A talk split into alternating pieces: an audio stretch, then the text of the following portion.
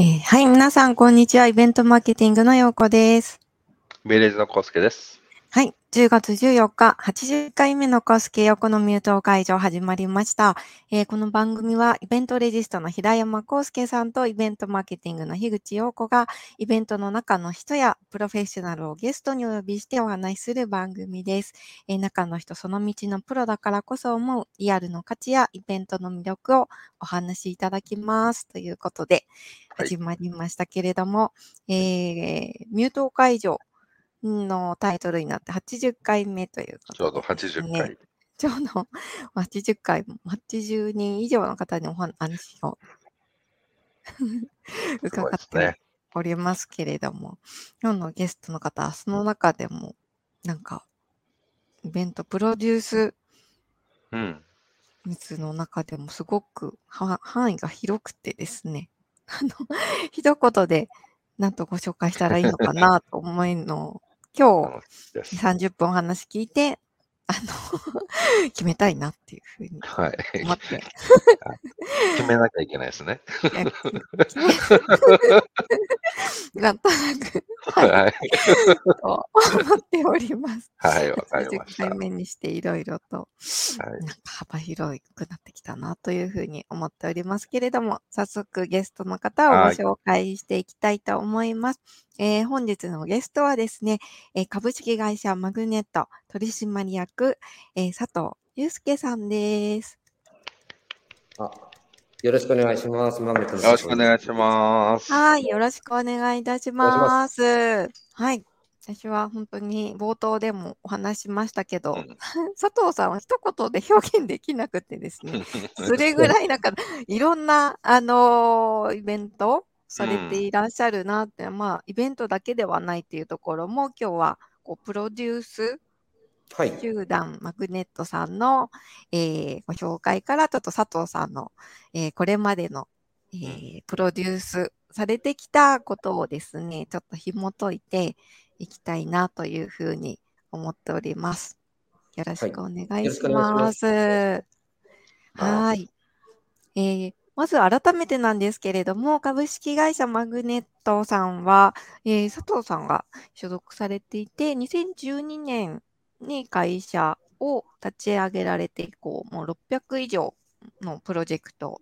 うんのプロデュースに携わられていらっしゃるということで、あの、本当特徴としては一般企業だけではなくて、観光庁から、あの、外郭団体さんからのオーダーなど、本当にカテゴリーにとらわれないっていうところと、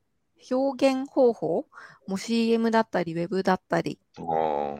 ライブや、まあ、イベントもそうなんですけれども、アプリやソーシャルメディアの運用まで、本当に多岐にわたっていらっしゃるということで言うと、スペシャリスト集団というふうに、こう、思ってるんですけれど、マグネットさんって、あの、佐藤さんからすると、どういった会社さんになりますか、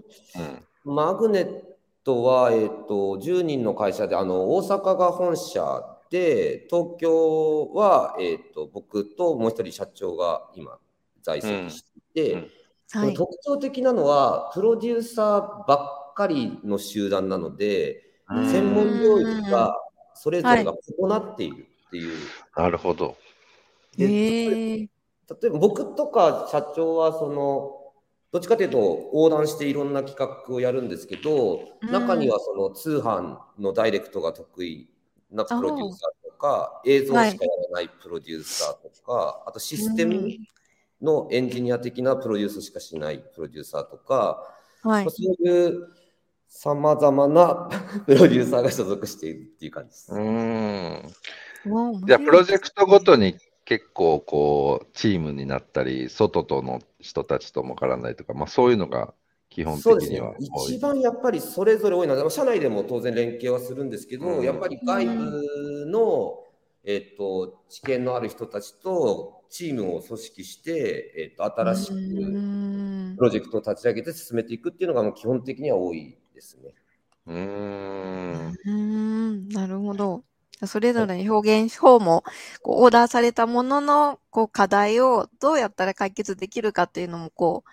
イベントっていう形でこう決まっているわけではなく、それぞれに合わせてそうです。作っていくっていうところから全部。ああ、はいなるほど。先ほどね、佐藤さん、横断的にっていうふうにおっしゃられていらっしゃいましたが、本当に私が最初にあの佐藤さんのイベント、はい。現場であの取材させていただいたので、東京乾杯自動車道というあのところで、あの首都高、えっと、えーあれは、高速道路開通の、プロジェ開クト。通の時に、えーとはい。何か盛り上げることをやらないかっていう話で、そのトンネルの中にロングテーブル並べて、えーとはい。開通前夜に、まあ、なんていうんですか、あのそこの一あの町に住んでる人たちとかを呼んで、パーティーをするっていうのが東京乾杯自動車道で、あとはあの外観出来上がるために、やっぱりいろいろな建設の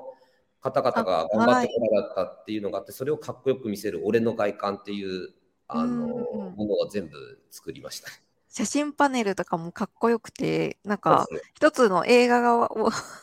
それぞれ見ているようなぐらい、あのシーンを切り取ったあのプロフェッショナルの方の写真があのあられていて、なんかあんな場所で、えー乾杯するのも、パーティーするのも初めてだったので、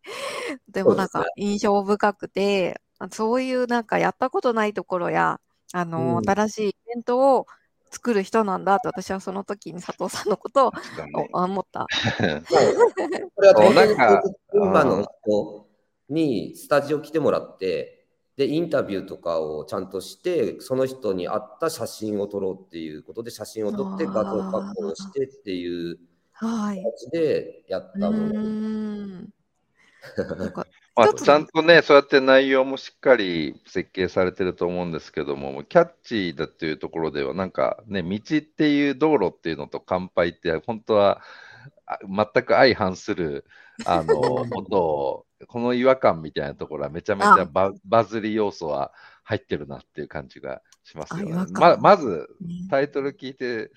え？って思いますもんね。うん運転しながら飲むのって思いますもんね。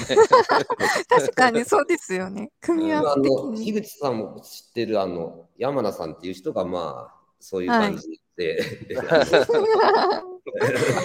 山田さんね。だ。うんうん、世界初っていうことで、お祝いも会もありましたけれども、そんな形で佐藤さんがイベントプロデュース、こう、さまざまにね、されていらっしゃって、その中でも、こう、まあ、プロデュースっていうことが、イベントという形を取るのが、あの、というのも、あの、その中の一つかもしれないんですが、今回、はい今日のあの配信見ていただいている方ってイベント畑の方だったりですとか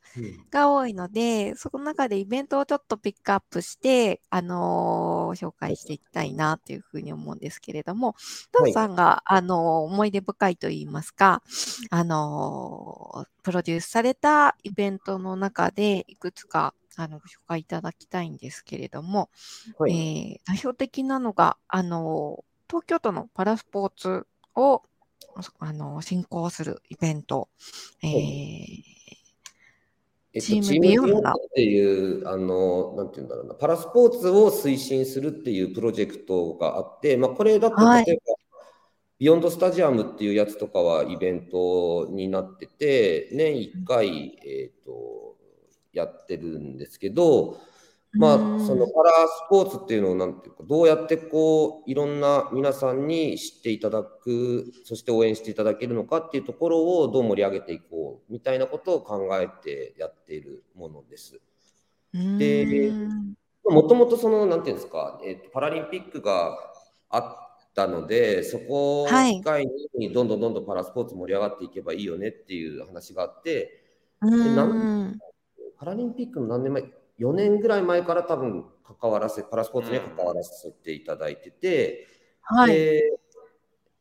でやっぱりその、なんていうんですかね、えっ、と、いろんな人から、そのロンドンがすごかったっていう話っていうのをめちゃめちゃ聞いてて、はいだ。けど、ロンドンのそのパラリンピックの凄さっていうのはそのイ、まあ、イベントじゃないですか、パラリンピックでも。それを、まあ、体験したことがなかったので、はい。とりあえずロンドンに行ってみたっていうのがまずスタートです。うんで、えっと、クイーンエリザベスパークっていうのを作った人たちとか、バスケットボールの、車椅子バスケットボールの団体とか、あと、パラスポーツってあのマンデビルっていうところが発祥の地で、それがロンドン、あまあ、イギリスにあるんですけど、そこのマンデビルにも訪問をして、ではい。いろいろとパラリンピックがもたらしたこう、まあ、イベントですよね、イベントがもたらしたその生活とか街への影響っていうところをいろいろヒアリングしてきて、はい。でそうするとやっぱりパラリンピックを通じてその障害のある人たちの対する、えっと見方が変わってで、えっと街がどんどんダイバーシティになっていくっていうかでそれのパラスポーツを応援した人たち応援した企業たちがどんどんどんどんかっこいいってなっていってあっていうスーパーとかどんどん街中にでき始めてたりとかして。あ。はい。そのイベントがもたらした影響がすごいあったっていうのを聞いて、えっと、いや東京でも実際そういう風になっていけばいいなっていうような形で、まあやっうんところですかね。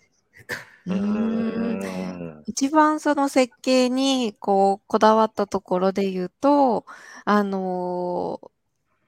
何をこうこのイベントで残したいなっていうふうに。あーとイイベントっていうか、あのそうですね、やっぱり、えっと、うん、方を考えなきゃいけないですけど、その、えーとみんながその、みんながその、なんですかね、ある種か、壁っていうか、そういう何かしらの、あの垣根みたいなものを感じてるとか、そういう部分っていうものが、やっぱりイベントを通じていろんな人と触れ合うことで、その垣根ってなんか自分の先入観、バイアスだったんじゃないのっていうふうに思って、まあ、人のなんていうんですかね、交流みたいなものが深まっていくっていうのが、まあ理想形ではあります。できてるかは。置いといてますあのその手法としては街中にこうそういったビジュアルをうん載せたりですととか、とはい。は実際にパラスポーツの選手と子どもたちが触れ合ったりとか、まあ、あとパラスポーツ選手のすごい技が見れたりとか、はいあ。のそういうようなことっていうのがやっぱり大事なんだろうなとは思います。うーんで、なんか、はい。どうぞ。あ、一過性にあのイベントってなりがちですけれども、かなりスパンも長くコミュニケーションプランを立てられたものなんですよね。そうですね。うんうん。そうです。で、まあ、その、なんていうんですかね、そのチームビヨンドっていうのに関わらせていただいて、次多分話さした方がいいのが、そのなんか、オランダのボーダーセッションっていうイベントを呼んだんですけど、はい。それは日本で初めて、そのオランダの、えー、とボーダーセッションっていう、なんていうか、先進的なテクノロジーとか、いろんなもののイベントを日本に誘致したっていうのを次やったんですけど、はい。これですね。それも、あの、うんロンドンに行くようになって、はい。そのまあ、なんていうのかな、やっぱりオープンにいろんなものをこう、うん海外から学んで日本に持ってくるっていうことは結構大事なのかなっていうふうにも思ってた中で、たまたまロンドンの帰りに、その、うん。オランダでこういう、えっとテクノロジーイベントがやってるよっていう話を聞いて、それで一緒に行って友達と、それで見て、はいあ、これ面白いから、日本で、日本にも呼んでみようかなと思って、このゲリットたちに日本でやらないかっていう話をさせてもらって、実際に誘致ができたっていうところですね。へえこれはどういったイベントなんですか？これは、えっと、虎ノ門の、えに空き地があったんですけど、そこの虎ノ門で何か新しいこうアートとかあの技術とか、いろんな人たちが集まって、街をなんか変え、街になんか影響を与えていくようなプロジェクトをやっていくで、で、オランダのこれはエヴァっていう、えー、と設計者と一緒に、そんなもう建物建てるわけじゃないんで、こういう面白い場所作ろうよって言って、スペースメイキングしたっていう感じです。で、そのその目玉にボーダーセッションがあったっていう感じです。なんか今ね、さらっと立ち寄った国のイベントを誘致したっていうふうにおっしゃいましたけど、こうやっぱイベントって持ってくるのは受け皿の問題とかいろいろあると思うんですけども、なんかこれは例えばなんか日本側にこれに関わる、まあ街だったらシティ系のなんかスポンサーみたいなのっていうのは、なんかつけた上での誘致だったんですか？えっとこれの開催に関しては、えっと、もともと場所的にはそこを使うっていうのはスポンサーというか、クライアントさんがいらっしゃったんですけど、なるほどボーダー。セッションを持ってくるっていうことに関しては、えっと、僕らのチームで、えっと、誘致をしました。えー、あ、じゃあ、御社がもうやられたイベントっていうことなんですね。そうです、ボーダーセッションはそうです。ボーダーセッション。はいそうん。なんか本当に、あの、街でそういうことを、なんか新しい考え方や文化みたいなものを、あの、ただ考えるだけじゃなくて、こう、自分の目を乗り出してちゃんと体験して持って帰るみたいな仕組みって、こう、やりたいけど、なかなか難しいところ、ソーシャルな、こう、モチベーションをこうアップさせていくみたいなイベントが多いような気がするんですけれども、そうですね。あの、今の話だけだとすごくかっこよく聞こえるかもしれないですけど、あのまあ、正直いろいろと、えっと、苦戦します、大概。うん。うん。うーん、やっぱ文化ってやっぱりその国で育ったあのものだったりするじゃないですか。ロンドンでも、あのなんだろうな、障害者の方に対するこう思いって、ね、日本のその、なんだろう、応援する気持ちとまたちょっと違ったりとか、そういうこううん温度感がこう違っていくとこそうですろを、ね。で、やっぱり海外のところっていうのは、一番大事にされてるものっていうのはコンセプトで、で、日本っていうのは、まあ、日本がコンセプトを大事にしてないわけじゃなくて、コンセプトも大事にしているんですけど、はい。やっぱりその、スポンサーとか集客とか、うん。やっぱりそういうところがちゃんと呼べるかなっていうところからスタートしているっていうと確かに。ころで、確かただヨーロッパとかの場合はコンセプトで、このコンセプトに共感してくれるお客さんが来るっていうああ、この違いっていうのは正直オランダ人たちと喋ってる時は、うんむーなるほどなっていう感じはありました。に。うーん。うーん。ようんく何万人来庁とか参加とか、そういうこうゴールを設定しがちなところもありますけれど、いかにこう、深くコンセプトが刺さって、そこに皆さんが来たかっていうのを、っていうのってやっぱりこう、やっていくうちに、ね、あのーほほもともとはそちらのコンセプトに共感してもらう方をいかに増やすかっていうところが大事だなっていうふうに思うんですけど、その辺にご苦労が結構あったんですかね。ありますあ、あると思います、あるし、あと例えば、イベントのやられてる方が多いっていうことだったんで、多分その誰も全くやったことがないような新しいことをうん。やるには、おそらくそのスポンサーにしても、はい。えっと、いろんな集客っていうところに関して言っても、やっぱりそのうん数字が見込めないっていううん。ところの苦しさっていうのは多分絶対皆さんも感じてて。そうですよね。そうするとうん。誰かとか前やったやつがこれだけの集客でこれだけの露出があったから、だからそこに対して、えっと、スポンサードとかいろんなものを募っていくっていう状況になっていくから、要は実績がベースになるっていうのは、まあ、どうしても致し方ないと思いつつも、でもそれだと、うん。この全く新しい未知の、なんていうんですか、体験みたいなものを作り上げていくっていうことは、うんすごくできにくい状況になっちゃうから、それをやっぱりなんとかしていくっていうことを考えるって動いちゃうんで失敗をたくさんするのかな。と思います。はい、いやでも常に新しいところの打席に立ってらっしゃるなっていうのがいつも思っていて、はい、あのイベントがオープンする日まで本当にドキドキされながらな？んか海外にこう行って、例えばどこかの国に行って、このイベントすごくいいなって思って、これ日本に持ってきたいな、なんか日本版これやったら絶対いけそうだなみたいになってたら、そういう方々になんか、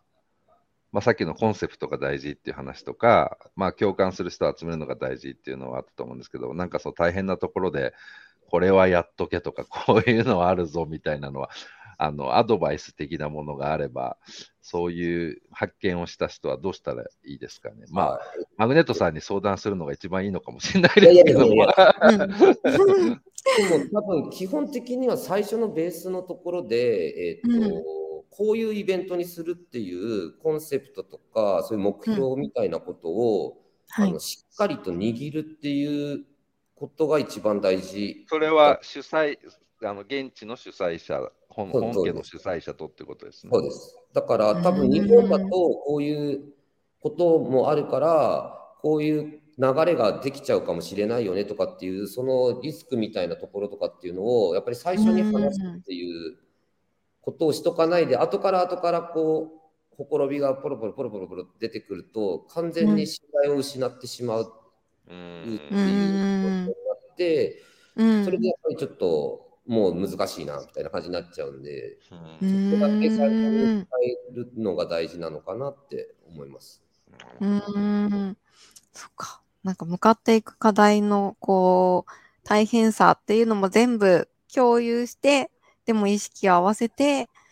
やっていくっていう意識合わせのところって結構時間をかけるのかなって今お話聞いていて思うんですけど。はい。うん。そうです。それをしないで失敗したこともあるんでうん 自分がたちが今何に立ち向かっているのかっていうのを改めて考えるっていう場面にもなるのかもしれませんね。そうですね。うん、でもそういったこう新しいことに挑戦するのって怖いですし、あの、受け入れられるのかなとか、クライアントワークだったらそのクライアントにそのメリットを提供できるっていう、こう自信のようなものだったりとかって、あの、どういうふうに作っていくのかなと思うんですけど。もともとそういうプロデュースのお仕事に興味を持たれた原点みたいなものってなんかあるんですか？佐藤さん。いや、ない、あの、もともと本当にシンプルに音楽とか映画とかあの本とかそういうのが大好きでそれでそのクリエイティブの会社にたまたま入社して、はい、でまあ、全然仕事とかよく分かってなかったんでそのタウンページの「あ」から営業をかけていくようなぐらいのレベルだったんで、で企画書っていうのもそこであるっていうのも初めて知って、でもう本当にあ企画書ってちょっと勉強して書いてみようから始まってって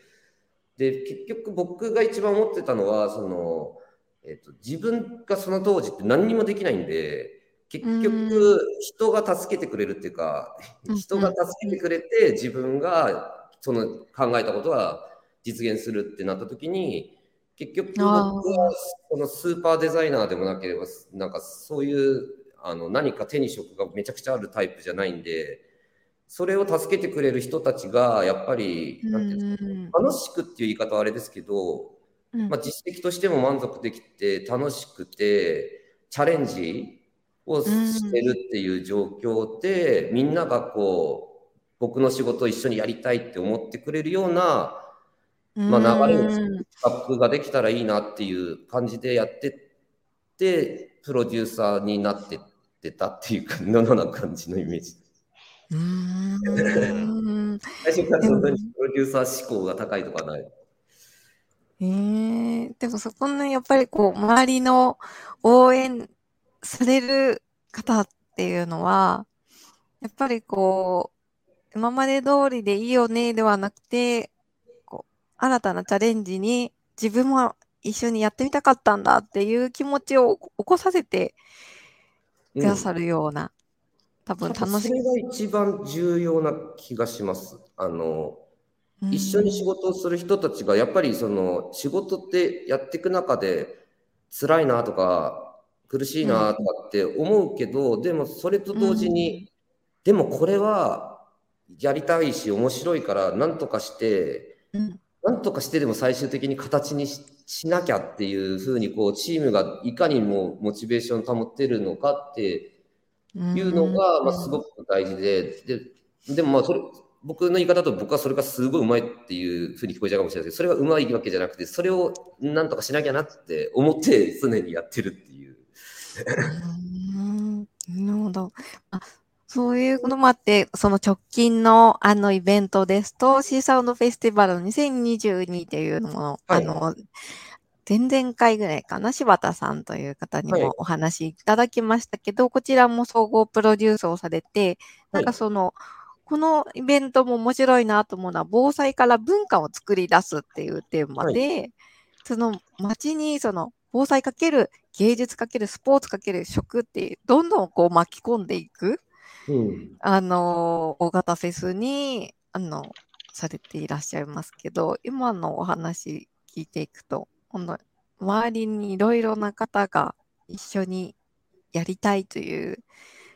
方のうん。ジャンルレスなところとか、もそう場所を作っていくっていうところっていうのが。も結局はその、えっ、と、音楽のフェスっていうのは僕はこれで初めてやったんで、それを支えてくれたのが、その岡山でそういうフェス、おそういう地元の音楽フェスっていうのをやってるラグズジェラっていう。のが、とかが周りがいろいろ支えてくれてやれたんで、うーん。それに対してただ僕は今回はこういうコンセプトで街の人とコラボを絶対入れて、えっとはい街のダンサーが踊ったりとかっていうことをやってちゃんと夏祭りっぽくやろうっていうところの、うんまあ、趣旨みたいなところにみんなが賛同してくれてそれでまあちょっとややれたっていうようなイメージ。なるほど。なんかその、どういうふうにしたらいいんだろう。初めての音楽フェスっていうことでしたけど、それをまた、こう、これまで先駆者的にやっていらっしゃる方にも、あのーご協力をいただきながらやっていくっていう、なんかその、イベント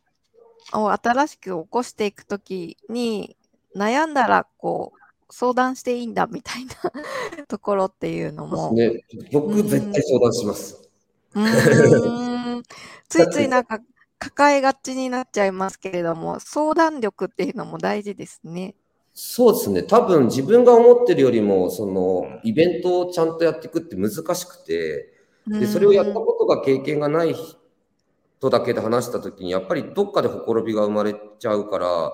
それをやったことがある人に対していろいろと相談してあこういうことが困るのかっていうのをあらかじめ知っておいてあでー。そこに対して普通の音楽フェスじゃなくて僕がやりたい音楽フェスっていうのはこういうフェスでだからうん。になる人たちもじゃあそれで面白いからじゃあうん。みんなで協力してなんとかやっていこうか。音楽フェスのベースは変わらないからそのベースはできる、うん。あとはそこにどうやってコンテンツを足していくのかっていうことかなって思います。うーん。なん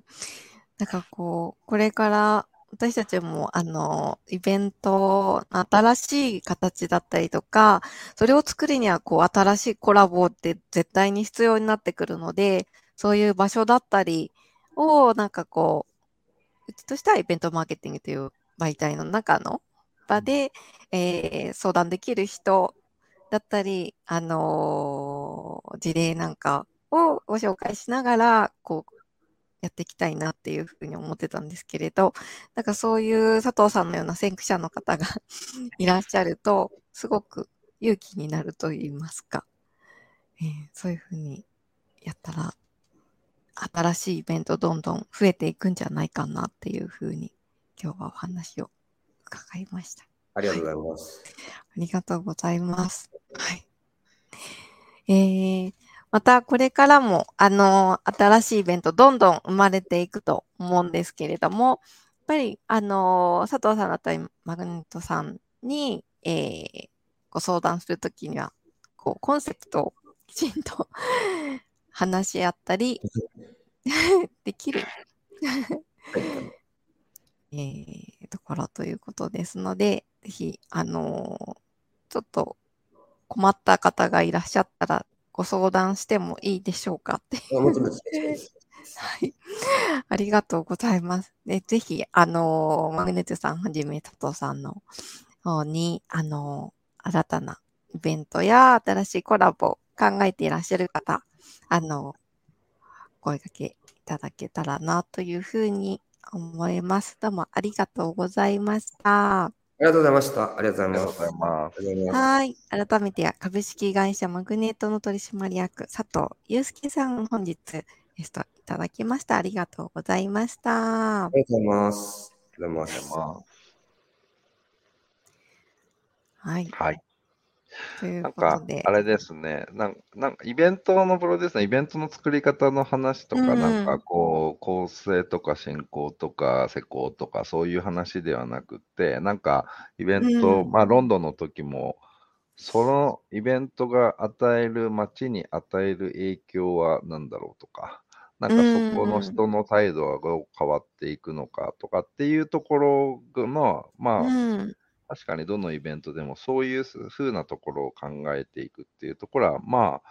それは大事だよなっていうのをすごく思うのと、でね、井口さんに締めていただいたように、なんかこう、相談力も含めて、なんか巻き込んでいくこう力というか、行動力というか、なんかそこら辺がすごくプロデュースするにあたっては大きいんだなっていうのは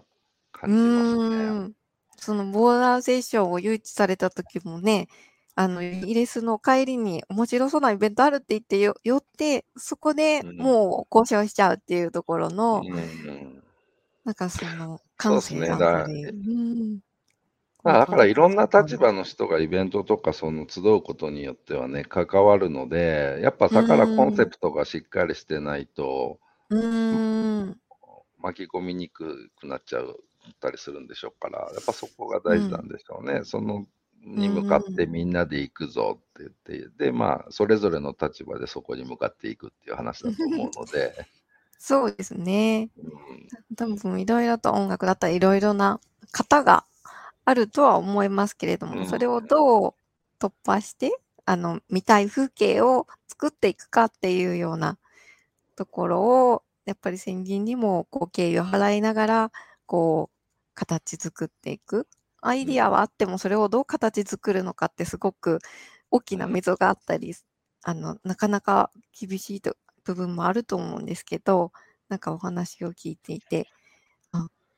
自分ができなかったのは相談力足りなかったのかもなっていうふうに、こう思ったりとか、ちょっとしました。すごく、うん、お話を伺いました。ということで、えっ、ー、と、来週は10月の21日、えー、ですが、えー、Facebook ページでの、えー、告知いたしますので、ぜひイベントマーケティング Facebook ページ、YouTube チャンネルの、えー、登録をお願いいたします。ということで、えー、今週もご視聴いただいてありがとうございました。